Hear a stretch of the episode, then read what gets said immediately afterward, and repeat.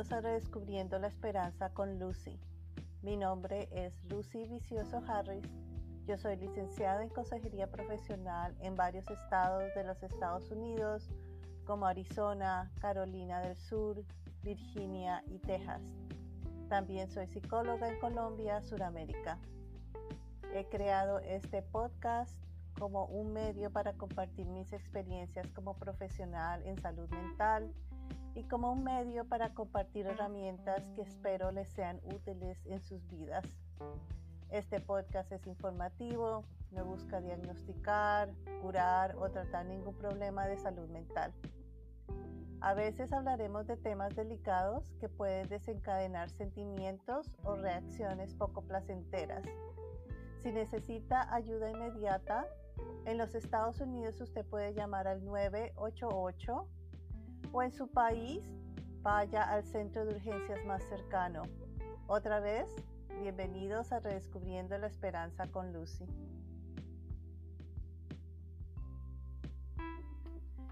Gracias amigos por estar una vez más conmigo. Este es podcast número 8, segunda parte. En la primera parte empezamos a hablar sobre relaciones personales, empezamos a hablar sobre vínculos seguros, empezamos a hablar también de cómo reconocer si estoy en una relación eh, donde la base es el control, el poder, el abuso.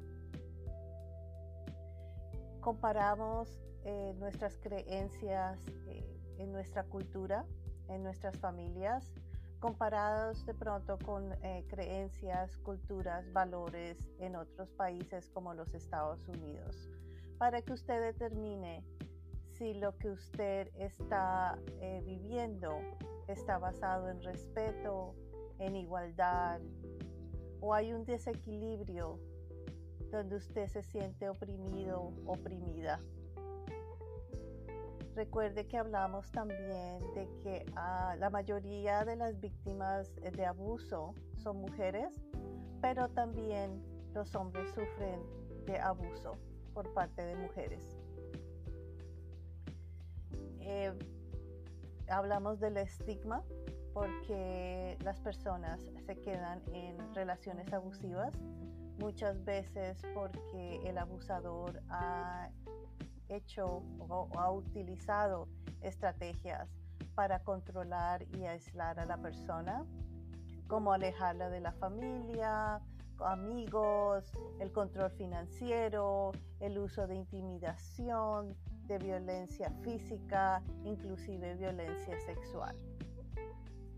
En esta segunda parte nos vamos a eh, enfocar de cómo a pesar de yo haber nacido eh, o vivido en una crianza, en un ambiente donde pude haber creado vínculos inseguros, yo ahora que soy adulto y soy más consciente de lo que me pasó y quiero cambiar eh, mis relaciones, eh, quiero cambiar cómo interactúo con otras personas, vamos a hablar qué puedo yo hacer Ah, para crear eh, eh, vínculos más seguros en mi relación, utilizar técnicas de resolución de conflictos y cómo también ah, establecer límites, porque inclusive en relaciones eh, personales como es el matrimonio unión libre, siempre tiene que haber límites.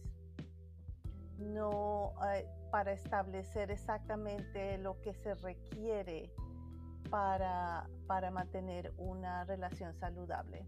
Después de esta breve pausa, vamos a empezar con estos temas.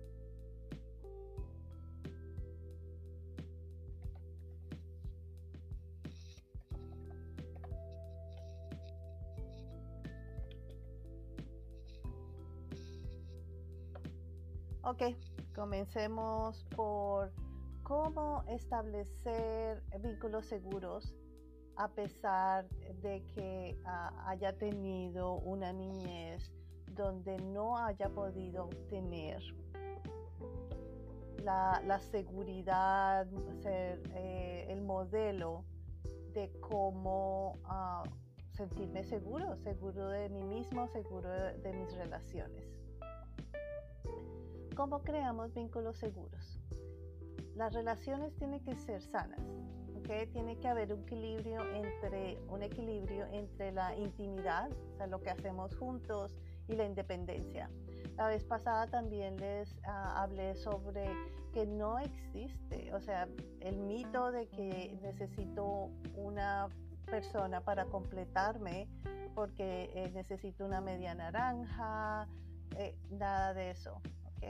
Soy una persona completa que necesito estar con otra persona que también es eh, completa para poder tener una relación sana. Entonces, ¿cómo puedo crear yo estos ah, eh, vínculos saludables ahora que yo sé que probablemente tengo que trabajar en ello porque no lo tuve en mi infancia? ¿okay? Recuerde que las personas inseguras tienen dificultad para confiar en los otros o comprometerse. Hablamos de ah, eh, vínculos ansiosos, vínculos de, rechazo y eh, una mezcla de las dos. ¿okay? ahora, si usted es una persona que eh, creció con un vínculo de ansiedad o de rechazo, pues va a tener que trabajar y dedicar mucho tiempo para cambiar lo que usted obtuvo del pasado. Si usted no quiere continuar con ese ciclo y quiere romper y brindar a sus hijos, a su pareja, a sí mismo una mejor forma de relación, pues necesitamos trabajar en ello. Va a haber días que son buenos, otros días que no son tan buenos, pero la consistencia es lo que nos va a ayudar a, mejorar. No existe perfección. Recuerden, en un, eh, podcast pasado también hablamos de la perfección pero siempre estamos buscando progreso. Nunca vamos a llegar a ser perfectos, pero el progreso es lo que nos va a hacer eh, que eh, podamos continuar en la lucha de cambiar aquellas cosas del pasado que no fueron y que no son beneficiosas para mi presente o para mi futuro. Conozca cuáles son su estilo de apego. Eh, si no sabe cuáles son, eh, eh, vaya y escuche otra vez el podcast 8, parte 1, donde explico cuáles son los estilos de apego. ¿okay? Porque basado en sus estilos de apego, así piensa usted y así se comporta. Las decisiones, muchas de las decisiones que tomamos son uh, por cosas que, hemos aprendido en nuestro pasado. Si yo aprendí que no debo cambiar, perdón, no, no debo eh, confiar en las personas, pues voy a tomar decisiones presentes donde constantemente voy a mantener a las personas a distancia porque no puedo confiar en nadie. O si, o si eh, crecí con el miedo de ser abandonado porque viví en una infancia insegura, llena de conflicto, entonces voy a siempre a, estar con ese miedo, con eh, eh, celos excesivos, control, para que la persona no me abandone voy a crear una dependencia emocional porque otra vez me siento incompleto, me siento incompleta o incompleta. Cuando usted es consciente de cuál es su estilo, entonces usted puede romper los patrones. Esos hábitos que hemos creado que no son saludables, los puede romper. Eh, en un podcast anterior también hablamos de cómo eh, evaluar cuáles son sus valores y cuáles son sus principios, cuáles son sus creencias, qué es lo que usted piensa sobre las relaciones, qué es una relación para usted. Estamos hablando de cualquier tipo de relación, estamos hablando de relación de amistad, romántica, con sus hijos, consigo mismo. ¿Qué es lo que usted piensa? ¿Usted piensa que eh, todo lo van a traicionar? ¿Que todos mienten? Sí, todos decimos mentiras, pero no quiere decir que, las, que el 7% de lo que dicen las personas es, no es cierta, o que nadie me quiere, o que nadie es sincero. Analice cómo son sus relaciones actuales, cómo las maneja usted, cómo maneja el conflicto. Para evitar el conflicto usted se queda callado, usted huye, o es de los que inicia el conflicto y para ganar tiene que utilizar cualquier herramienta, así sea el ataque personal, eh, la humillación, para ganar el conflicto. ¿Cuáles son sus creencias espirituales? Están esas creencias ah, son que fueron útiles en el pasado, son útiles ahora, especialmente sus relaciones con sus hijos. En el ambiente que nosotros crecimos, la sociedad que nosotros crecimos, no es la sociedad que nuestros hijos y nuestros nietos están creciendo. Yo no crecí con internet, yo no crecí con celulares. Yo, mi primer celular era cuando yo ya era una adulta, una mamá trabajando. Pero nuestros hijos están expuestos a las redes sociales constantemente y no es la misma experiencia. Así como, así como, como padre, como madre, tenemos que mirar si las que estamos, las estrategias y herramientas que estamos utilizando con nuestros hijos para criarlos son útiles en la sociedad y aplican a la sociedad en que ellos están criando. Aquellos hijos que son eh, biculturales o multiculturales, que en casa existe una cultura, existe una creencia, pero salen a la escuela, salen a la universidad y se encuentran con una sociedad totalmente diferente, muchas veces hablando eh, lo contrario de lo que tratamos de enseñar en casa esos muchachos también tienen un conflicto fuerte, porque no son de aquí, no son de allá y no son de ningún lugar. Y el ayudar a muchachos multiculturales es el, ayudarlos a que sean eh, exitosos en ambas culturas. No tienen que elegir las dos. Y cuando ellos, ellos crezcan van a elegir su propia cultura. Pero ¿qué está, ¿cómo está usted enseñando? Cómo usted está manteniendo la relación con su esposo, con su amiga, con sus hijos, con sus padres. ¿okay? Si usted creció con un estilo ansioso o evasivo, otra vez, si no escucharon el podcast número 8, parte número 1, allí es donde yo explico cuáles son los diferentes tipos de estilos de, de, de enlace, de apego. Cuando tenemos un estilo ansioso evasivo y queremos cambiar esos patrones, tenemos que hacer lo opuesto. La única forma, la única forma que en verdad sirve para ganarle a la ansiedad es enfrentar nuestros miedos. ¿Cómo voy yo, a saber si no me doy la oportunidad? Si constantemente estoy huyendo, si las decisiones que tomo son basadas en mis miedos. Y eh, como instinto humano, lo primero que hacemos para sobrevivir es tratar de huir. Pues muchas veces peleamos, muchas veces nos quedamos congelados, pero la mayoría de las personas huye de sentimientos y situaciones que son que no son cómodas si estoy en peligro, obviamente tengo que hacerlo. Pero la incomodidad no es la información que tenemos que aceptar para tomar decisiones. Solo porque me siento ansioso, solo porque tengo miedo, no quiere decir que tengo que huir. Los sentimientos son sentimientos. Los sentimientos no son buenos, no son malos. Es que hago las decisiones que tomo cuando estoy sintiendo algo es las que se convierten en que si son útiles o no son útiles, si son beneficiosas o no. Si para evitar el conflicto, que el conflicto es algo natural, el conflicto no es eh, algo malo, es cómo manejo el conflicto, cómo me siento con el conflicto. Yo puedo terminar una discusión con alguien y la relación terminar exactamente intacta porque no es el ganar, pero es cómo percibo yo el conflicto basado en los apegos. Hay algo que se escucha mucho en los medios sociales, en internet, y es lo que se llama la conciencia emocional, inteligencia emocional. ¿Qué es eso?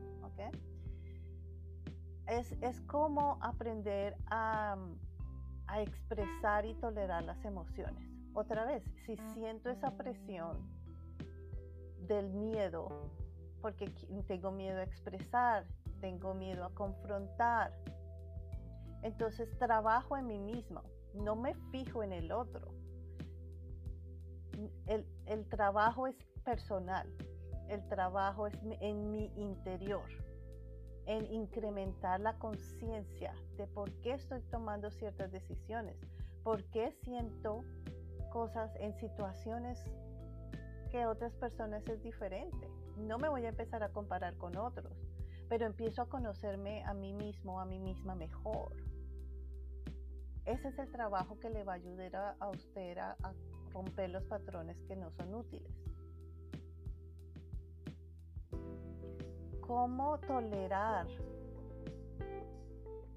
cuando debo tolerar un sentimiento, porque el huir o el, o el, pelear no es la mejor estrategia en el momento. Entonces, no, no, cuando yo aumento mi conciencia y mi inteligencia emocional, ya no tengo esas reacciones emocionales extremas, o el enojo, o el miedo extremo, porque la seguridad en mí mismo, en mí misma, la seguridad en mi apego cambia, aumenta.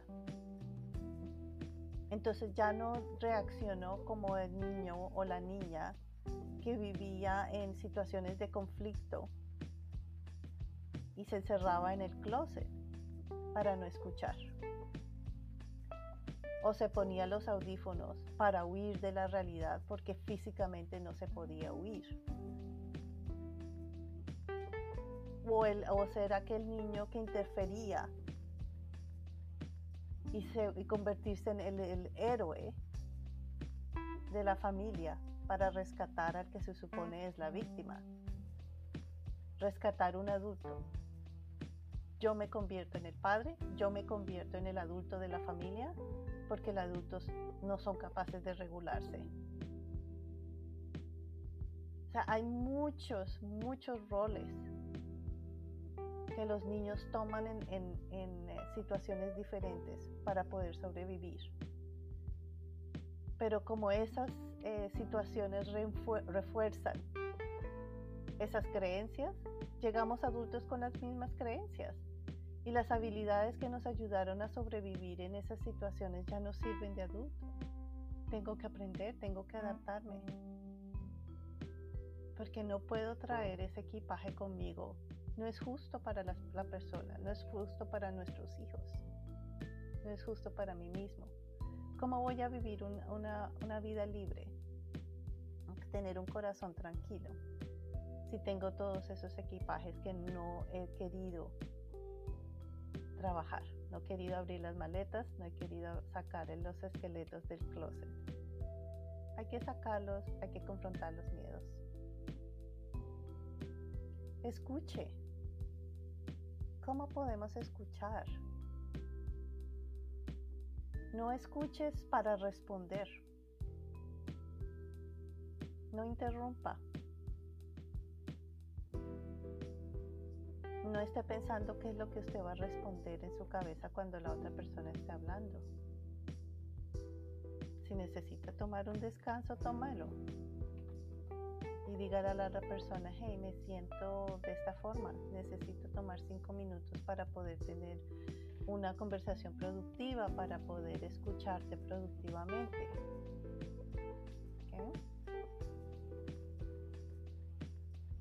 Rodéese de personas que le alimenten, no personas que constantemente estén robando su energía con negatividad. Usted necesita personas sanas a su alrededor, una, una costumbre, sobre todo en, nuestra comunidad hispana, es las mujeres convertirse en las madres y en las que rescatan. A veces los que rescatan eh, ese rol, a veces los toman los señores por cuestiones culturales y las señoras toman el rol de ser las madres, inclusive las madres de sus esposos. Pero a largo, a largo plazo esas cosas no van a funcionar porque las señoras no necesitan otro hijo necesitan una pareja que los apoye. Los señores siempre van a estar buscando víctimas si quieren ser los que están constantemente rescatando, pero se van a cansar de, de tener víctimas a su lado porque necesitan una pareja. Aprenda a manejar del estrés. Cuídese de sí mismo. ¿Cómo está manejando los conflictos? Mm, esa es una buena pregunta. ¿Cómo manejo yo los conflictos? Algunas ideas de cómo manejar los conflictos es enfóquese en el problema. No tome las cosas personales. Pero y ahorita vamos a hablar de las reglas de, las peleas, porque inclusive en peleas debe haber reglas, debe haber límites. Enfóquese en la persona, comience por usted misma, por usted misma. No reaccione como, como la otra, otra persona reaccione, no llegue al mismo nivel. Recuerde que usted es un individuo responsable por sus comportamientos y sus decisiones, no del de los otros. Así que usted tiene que hacer lo que es correcto porque usted es responsable de sí mismo o responsable de sí misma. Enfóquese en el problema, no se enfoque en la persona. Recuerde que para ganar un conflicto no es ganar el conflicto, no es utilizar cualquier herramienta para yo tener la última palabra y que se haga lo que yo digo. ¿Cuál es el problema? No utilice los insultos, no utilice los gritos. Eso no sirve para nada. Lo único que va a hacer es que cuando se termine de hablar, entre comillas, es que la relación está dañada.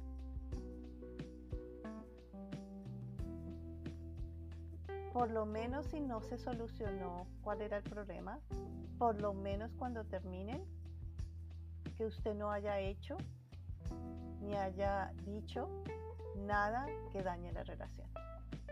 Esa es su responsabilidad, la responsabilidad mayor de mantener sus relaciones saludables.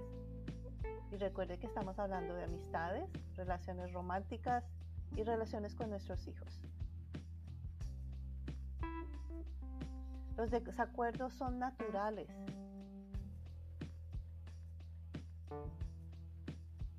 Pero ¿cómo usted está usted atacando a la persona o está atacando el problema? Escuche en forma reflexiva. No es promover o vender. Cuando usted está en esas discusiones, su objetivo no es tratar de convencer a la otra persona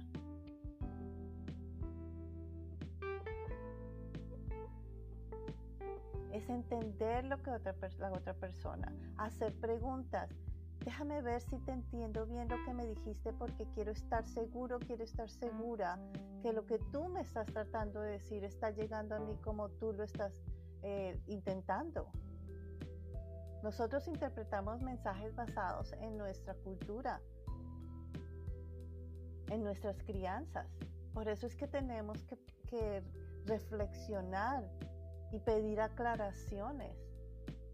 Lo que yo entiendo no necesariamente es lo que la otra persona está tratando de decir. Comparta sus sentimientos. Esto, yo me, me siento de esta forma. No tú me haces sentir. Cuando yo me meto en mi cabeza de que tú me haces sentir, esta persona me hace enojar, esta persona, le estoy dando todo el poder a esa persona de manipular mis sentimientos, mis reacciones. Cuando yo digo yo me siento, me estoy haciendo responsable incluyendo mis sentimientos. Oh, tú me haces sentir como estúpida, como tonta. Nadie la tiene por qué hacer sentir así. Si usted sabe quién es usted, si usted está seguro en, en sí misma, en sí mismo, nadie la va a hacer sentir de ninguna otra forma.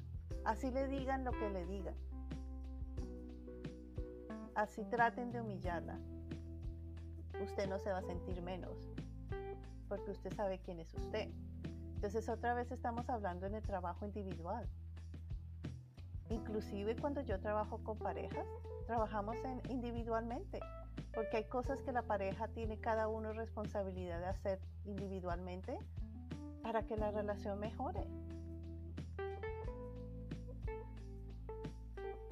Se trabaja en la solución. ¿Qué es lo que queremos solucionar? ¿Cuál es el problema? Definamos el problema. No el problema en la otra persona. Es que si tú haces esto, entonces yo voy a ser feliz. Y si la otra persona nunca cambia, ¿qué va a ser usted? ¿Infeliz el resto de su vida? Los voy a dejar un momento con, una, con este pensamiento. Tomamos una breve pausa y regresamos.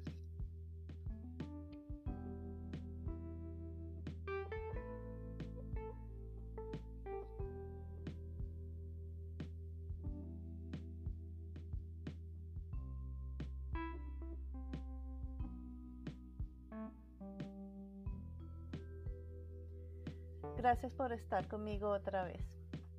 En esta última parte de nuestro podcast ah, vamos a hablar de los límites. Cómo colocar límites en nuestras relaciones, incluyendo el matrimonio. El hecho de que seamos casados no quiere decir que no hay límites. Pero muchas parejas nos casamos, no conversamos de ciertas cosas antes de casarnos, por miedo, por cultura, por lo que sea. Y después nos encontramos con ciertas sorpresas y no sabemos cómo colocar límites. Porque nos da miedo, nos da miedo a la reacción, nos da miedo que nos dejen. Recuerde de los estilos de apego. El estilo de apego no aparece solo en, cuando uno está en relaciones románticas es desde pequeños que los eh, estilos de apego nos guían para tomar decisiones y para experimentar sentimientos. ¿Cuáles son los diferentes estilos de, límites? Ah, hay, hay límites porosos, ¿ok? Los límites porosos quiere decir que uh, imagínese un círculo eh, lleno o un material que es poroso, todo le entra, ¿verdad? Todo se le acerca, todo se permite. A veces se tiene confianza excesiva en los demás, inclusive en los desconocidos. Es normal que los niños salgan corriendo de un desconocido. A veces nosotros forzamos a los niños, ay, dele un besito, dele un abrazo. Cuando los niños, o sea, por instinto natural, tienen sus límites que son correctos. Y a veces les enseñamos que los límites son incorrectos. Eh, cuando un niño que no conoce a otro sale corriendo, le da un abrazo y se sienta en las piernas, ah, ¿qué está pasando? ¿verdad? Porque este niño no tiene límites, porque no tiene ese instinto de protección. Cuando nosotros no tenemos límites, y pasa mucho en medios sociales, que compartimos toda la información personal a todo el mundo sin discriminar. Yo dejo que todas las personas entren a mi entorno sin ningún límite y comparto información que yo no tengo por qué compartir. Me cuesta tanto trabajo decir no cuando no tengo límites. A veces creemos que, oh, que cuando estoy disponible para todas las personas todo el tiempo, eso me hace una buena persona. Porque me hace sentir bien, que me necesitan, que están agradecidos conmigo, y después cuando no están agradecidos pregunto por qué son tan desagradecidos. Porque no tengo límites. Yo no tengo por qué estar disponible las 24/7 para todo el mundo o decir sí a todo el tiempo. Que no ni siquiera me cuido a mí mismo, a mí misma, porque no soy capaz de decir no. Y estoy aquí y allá y en todas partes. Cuando estoy constantemente involucrado en los problemas de los demás, cuando no han solicitado mi, mi, opinión, cuando no me han invitado. Y a veces, inclusive, aunque me inviten, recuerden, a ver, tengo que decir no. Pero si mis límites son porosos, no voy a decir que no, constantemente estoy involucrado en los problemas de otros, solucionando los problemas de otros. O cuando tengo ah, límites porosos, si me dan una, una opinión, entonces yo cambio. Viene el otro y me da otra opinión, entonces yo cambio. Soy como una, lo que decimos en Colombia, una veleta, la que da vueltas con el viento. Eh, hay una canción cristiana de una hoja en el océano que simplemente va con las olas y si la ola va para allá, la hoja va para acá. Y si la ola viene para allá, para allá se va la hoja. Me, me dejo llevar por las opiniones de los otros constantemente evita el conflicto, pero no huyendo, sino cediendo. Hago lo que otros me dicen, lo que mi pareja me dice, por evitar el conflicto. Dice, por ejemplo, sí, para mí es importante esto, pero como quiero evitar el conflicto, mis valores cambian. Su comunicación es en forma pasiva, no activa. En límites rígidos, la persona mantiene la, es, pues, otra vez como, eh, como imaginamos el material poroso, eh, imaginémonos el material totalmente sellado, donde no permito que nadie entre. Se mantiene a distancia, desconfiada de los demás, no quiere hablar, es el otro extremo del poroso, ¿verdad? Es reservado con la información, constantemente dice no porque nunca tiene tiempo, no, no hace conexiones emocionales con nadie, ignora las opiniones de los otros. Este sí evita los conflictos alejándose. Sus valores personales son inflexibles, que quiere decir que todo es blanco y negro, pero lo que yo pienso es lo correcto. Únicamente soy yo la persona que tengo la verdad. Y es una persona muy agresiva. Muchas personas, muchas parejas llegan a mí, ah, es que él o ella tiene un temperamento fuerte. ¿Qué es un temperamento fuerte? Muchas veces definen el temperamento fuerte cuando es en realidad una, una persona que se comunica con agresividad en su tono, en su postura física, con sus palabras. Eso no es temperamento fuerte, eso es, eso es una actitud agresiva. Pero entonces si, si, hay, si no queremos ser porosos o no queremos ser rígidos, ¿cuáles son, cómo establecer límites saludables? Pues ni muy porosos ni muy rígidos. Siempre el equilibrio, el equilibrio está en la mitad. Los extremos nunca son buenos seleccione con que, a quién deja entrar. Haga una selección. Cuando usted explica cuáles son sus límites, aquellos que los, la aman, lo aman y la respetan, van a respetar sus límites. Los que no la quieren o no lo quieren siempre van a tratar de que usted cambie sus límites. Los límites son un filtro de quién debe entrar y quién debe no entrar. Eh, toma, toma el tiempo para crear confianza. O sea, no confía en todo el mundo en, la primera, en la primera vez. Oh, es que está maravilloso y y ya mañana me quiero casar. Tómese el tiempo para conocer a la persona. Comparte información personal con a las personas adecuadas en la forma adecuada.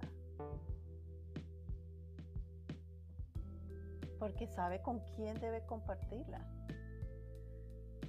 Es capaz de decir no sin sentirse mal, sin sentirse culpable, si es lo adecuado. Si no se puede, no se puede. Así la otra persona se enoje. Recuerde, si la otra persona se enoja es porque no está respetando sus, sus límites, no está respetando sus, eh, lo que usted necesita hacer. Entonces usted no necesita una persona así. Apoya a los demás sin involucrarse demasiado. Yo te ayudo, yo te colaboro, soy tu apoyo en tus problemas, pero tus problemas no se convierten en mis problemas. Valoro las opiniones de las otras personas, las respeto. Pero no quiere decir que tus opiniones, pues, tengo la libertad de decidir si, si tus opiniones me ayudan a hacer un cambio, como los que están escuchándome a mí. Lo que están escuchando ustedes los pueden tomar si es adecuado o no. Pero no solo porque yo lo digo, porque ustedes lo escuchan, tienen que cambiar. ¿Es lo correcto en su caso? ¿Es lo correcto en su familia? ¿Es lo correcto para usted como persona? Acepta eh, el conflicto como parte de la vida. El conflicto está en todas partes. Cuando yo voy al supermercado, en cualquier momento que tenga contacto con otra persona, existe el potencial, potencial de conflicto y eso está bien. Es parte de la vida normal. Usted sabe cuáles son sus valores y sus principios y usted es firme en lo que usted de verdad cree, pero no rígido. Y se, se comunica en forma asertiva. Eso quiere decir, la, la comunicación asertiva está caracterizada por ser una comunicación saludable, eh, una comunicación donde usted está seguro, segura de sí misma, pero respetuoso donde yo me hago responsable de lo que estoy diciendo y de lo que estoy haciendo.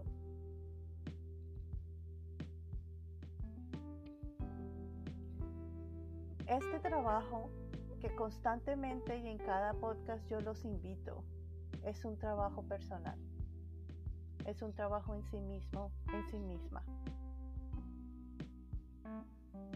La persona que usted, con la que usted está, sus hijos, sus amigos, sus familiares, es justo que usted sea la mejor versión posible, pero también que usted exija la mejor versión posible de los otros. Que modele a sus hijos. ¿Cómo es esto de manejo de conflictos? ¿Cómo es romper cadenas? ¿Cómo es establecer valores? ¿Cómo ser personas exitosos en las relaciones? Para que podamos ser personas y sociedades saludables.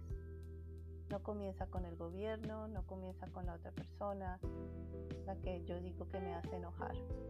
Comienza conmigo mismo, conmigo misma.